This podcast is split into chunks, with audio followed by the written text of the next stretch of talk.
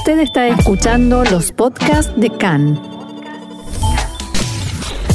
CAN, Radio Nacional de Israel. Seguimos adelante aquí en CAN, Radio Reca en español, Radio Nacional de Israel.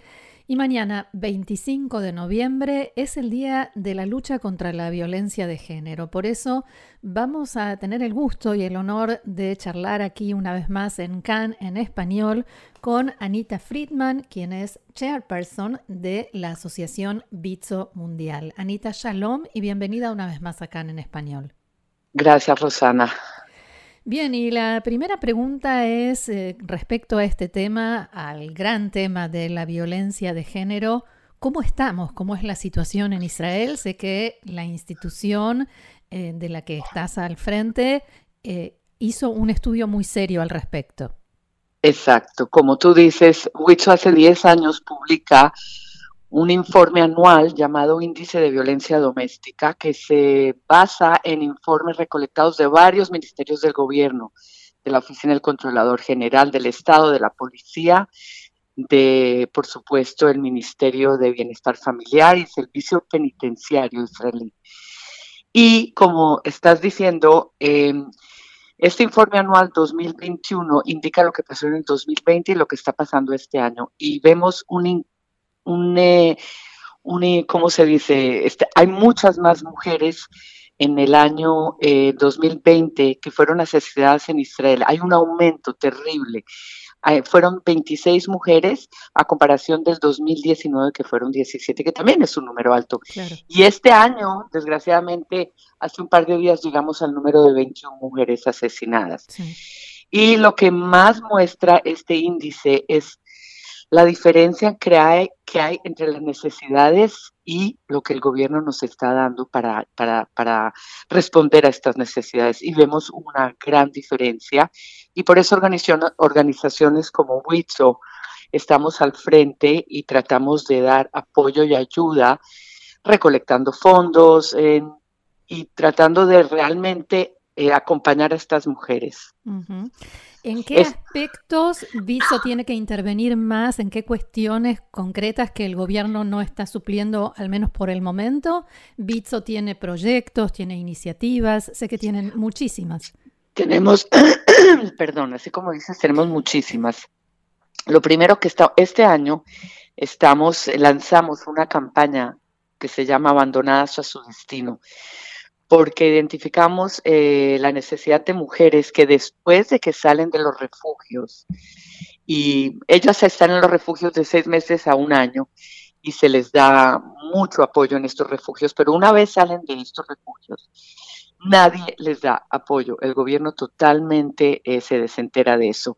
Entonces nosotras creamos programas y proyectos en seis eh, comunidades distintas aquí en Israel, donde a través de los centros de Bitso las apoyamos y las acompañamos y las ayudamos, tanto en la parte económica de ayudarlas. El, gobierno les da mil shekels al mes para alquilar un apartamento. Tú sabes, Rosana, que en Israel eh, eso no alcanza para absolutamente nada. Entonces nosotros a través de, donaciones, sí, los ayudamos a alquilar apartamentos, a amueblarlos, porque llegan con las cuatro paredes nomás, ayudarlas para que tengan dinero para, para, poder comprar su comida, ayudarlas a buscar trabajo, apoyo con sus hijos. Em, seguimos con las terapias. Eh, las investigaciones dicen que se demoran de 8 a 10 años estas mujeres en salir del hueco en que están. Y desgraciadamente el gobierno no ayuda absolutamente nada en esto. Lo que sí tenemos, como tú dices, WITSO es una organización que mira a este problema de una manera holística. ¿A qué me refiero? Es un problema de la sociedad, no es un problema de una mujer o de una familia. Entonces tenemos tanto programas preventivos, porque nosotras consideramos que todo empieza con la educación, como tú sabes, de cero tolerancia a la violencia. Tenemos dos proyectos muy importantes preventivos.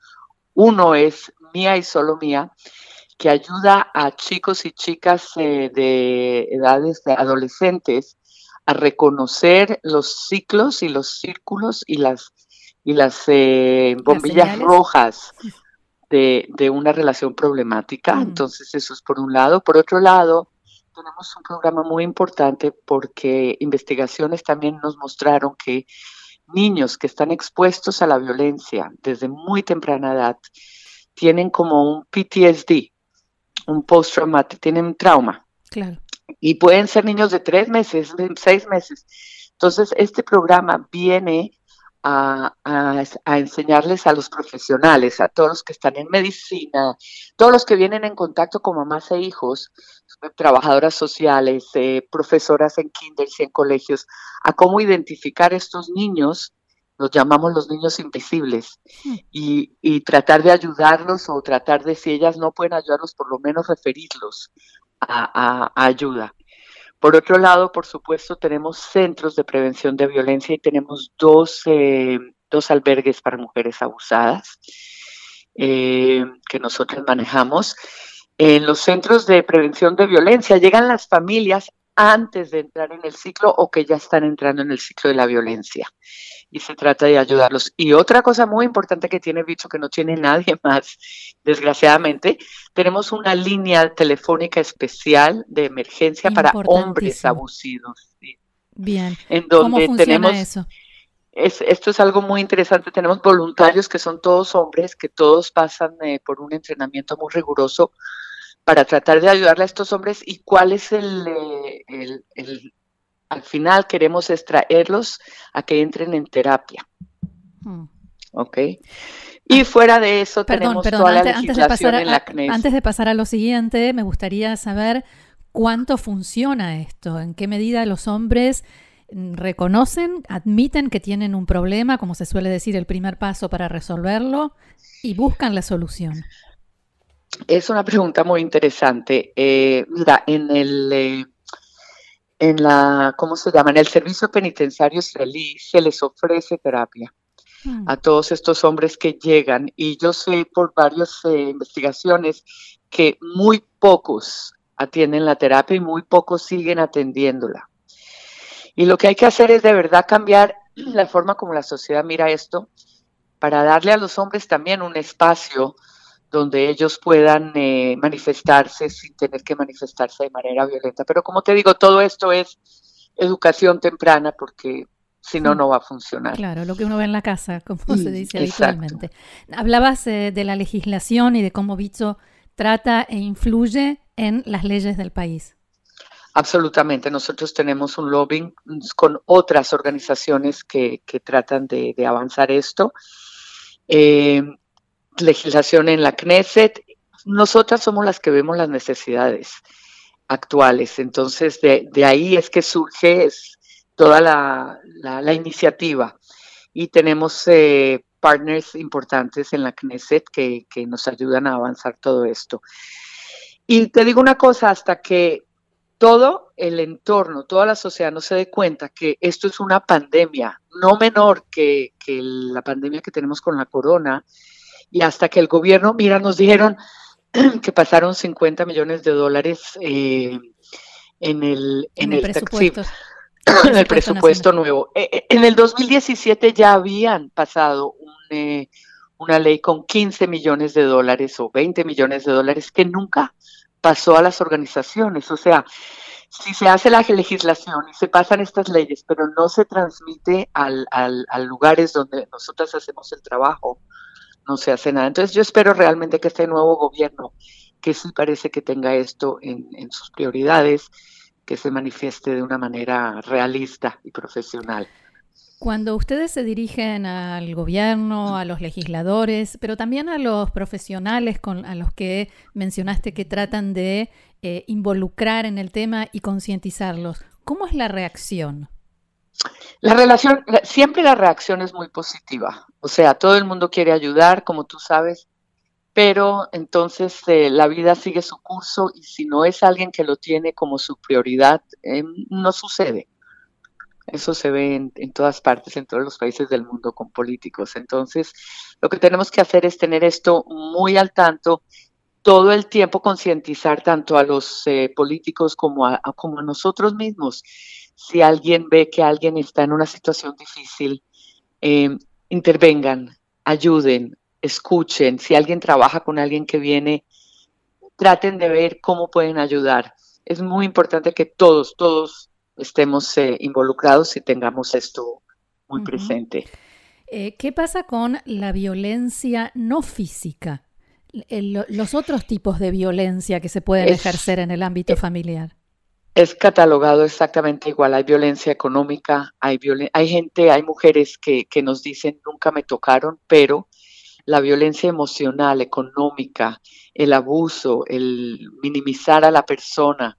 Ayer precisamente eh, una de las mujeres eh, que perdió este año desgraciadamente una bebecita de 10 meses, Goni, no sé si te acuerdas del caso. Sí, Ella nos dijo, eh, hizo un testimonio de, donde decía, a mí no me tocaron un pelo, pero la, la violencia emocional día a día eso fue lo que pasó. Y al final el hombre terminó eh, acuchillándolas a ella y a sus dos bebés. Lograron salvarla a ella y a su hija de tres años, a la hija de diez meses.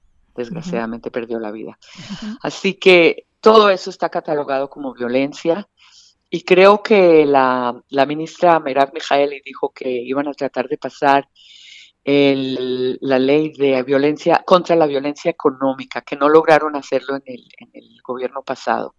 Hmm, importante. Sí, eh, muy importante. Ahora, si todavía nos cuesta como sociedad tener conciencia de la violencia física que deja marcas, supongo que es mucho más difícil cuando se habla de este tipo de coacción, de violencia, de, desprecio incluso por, eh, por la mujer, ¿no? Tienes toda la razón, es una forma de abuso muy infame día a día, minuto a minuto, segundo a segundo, por la persona que se supone que nos tiene que amar y proteger y, compartir. Eh, esta gente llega a, los centros, eh, a los refugios y se les da la terapia apropiada a ellos y a sus hijos. Desde el gobierno o desde el parlamento les preguntan a ustedes, ok, hay un presupuesto y eso por supuesto es muy importante, pero también hay que saber cómo distribuirlo, ¿no? ¿Cuáles son las prioridades? ¿Qué proyectos son más importantes? ¿Qué instituciones tienen más urgencias? ¿Les consultan eso? Sí, definitivamente tenemos mesas en donde estamos nosotras, todas las organizaciones de mujeres y especialmente VITSO representadas, donde trabajamos en conjunto Absolutamente, sí.